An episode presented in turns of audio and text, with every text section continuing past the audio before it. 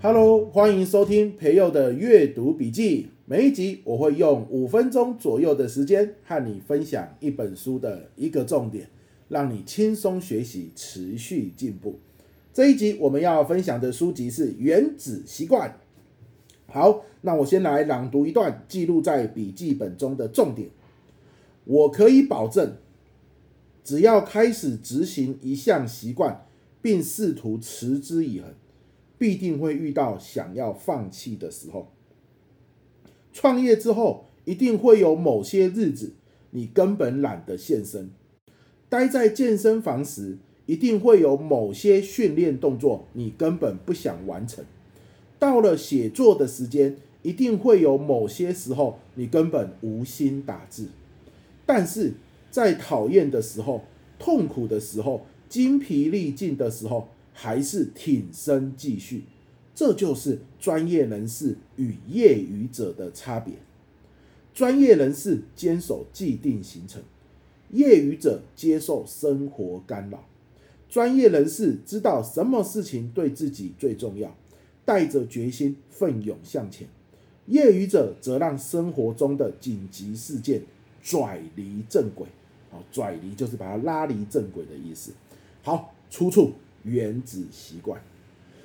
那我的心得，我我我觉得这一篇哦，真的是一个非常励志的一段话。专业人士坚守既定行程，业余者接受生活干扰。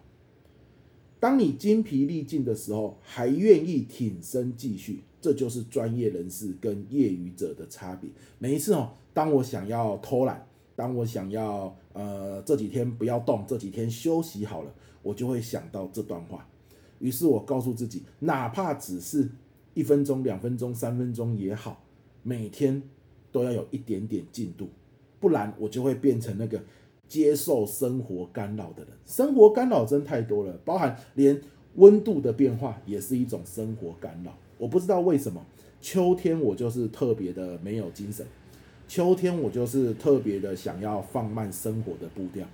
有时候这个一慢呐、啊，诶，比如说我每天都要看书嘛，有些时候你我书就看不下去，特别想要放空，啊，每天要写文章嘛，就有点写不下去哦，特别想要偷懒，看影片就好。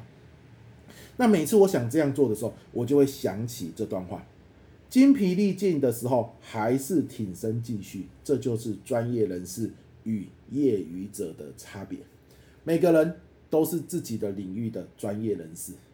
可是你有可能一个不小心跌落成业余者，那差在哪里？你不管什么样的生活状态，都可以持续的去做能够达成你目标的事情。比如说，嗯，最近啊，出版社又跟我要来谈第三本书，他希望我在某一天啊，可能是一个月后的某一天，要给他第三本书的大纲。还有试写稿，可是秋天到了嘛，最近就是秋天啊，好，他定的那个截止日也是秋天 的某一天这样子啊，实在是很懒惰，实在是很想要就坐在窗户前面，然后吹吹这个凉凉的风，看看美丽的风景，喝一杯咖啡，好，喝一杯拿铁，就让它过去一个下午，实在是很想要这样子做，而周遭的温度跟气氛也很适合这样子做。可是，当我就想要这样子一路做到夕阳西下的时候，我就会想起了这句话：精疲力尽的时候，还是挺身继续。这就是专业人士与业余者的差别。当然啦，如果只有这种励志的话语，哈，是是没有方向的嘛。那方向是什么？《原子习惯》这本书里面也有提到。我不知道我之前的说书有没有讲过，毕竟我们的阅读笔记不是一集说一本书嘛。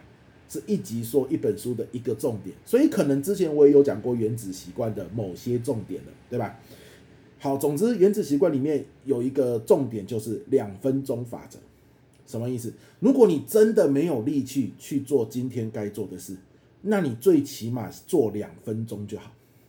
比如说，我要我要写写这个写书，如果我今天真的没有力气写书，我就告诉我自己，那最起码要写两分钟。我我就闹钟定时两分钟哦，在这个秋高气爽的天气、温和的这个温度里面呢，撑个两分钟再去享受，应该还是可以的吧。所以我就定两分钟开始写。诶，两分钟写着写着，时间到了，闹钟亮亮亮亮亮亮亮亮这样响的时候，说也奇怪，我就认为反正我已经开始写了。而且也有一些想法跟灵感了，不如继续写下去好了。这一写可能就写了二十分钟、三十分钟，然后就完成了当天的进度。好，我现在给自己的定的目标就是每天最起码要写一千字。那一次坐在书桌前开始写就是一千字这样子。那有些时候真的太懒了，那我就是两分钟。两分钟可以多少字？怎么样也可以近百字。那当你写到近百字了，其实就完成百分之十了。于是你就告诉自己，现在都电脑打开了，而且正在写，两分钟到了，已经写了一百字，难得有灵感了。你电脑又要关起来，然后回到椅子前面看风景。哎呀，写完再去看风景没关系啦，反而就这样子一路一路，一个字一个字的写下去，对不对？所以呃，写到现在，离交出版社截稿的日期啊，就是我现在在录音，离截稿的日期其实剩下没有很多天。但是也完成了我预计的这个数量，就是我我有预计大概写了多少字，就可以让出版社先看，然后讨论说，哎，这样的主题有没有市场？这样的主题好值不值得印成一本书？已已经完成那个目标了。这就是每天每天写，这就是当我想犯懒的时候，今天这一集好这个内容提醒我的话，我再讲一次。专业人士坚守既定行程，业余者接受生活干扰。当然，当你坚守既定行程，但是真的不想做的时候，两分钟法则这个时候就可以适时的拿出来用，我觉得效果非常好。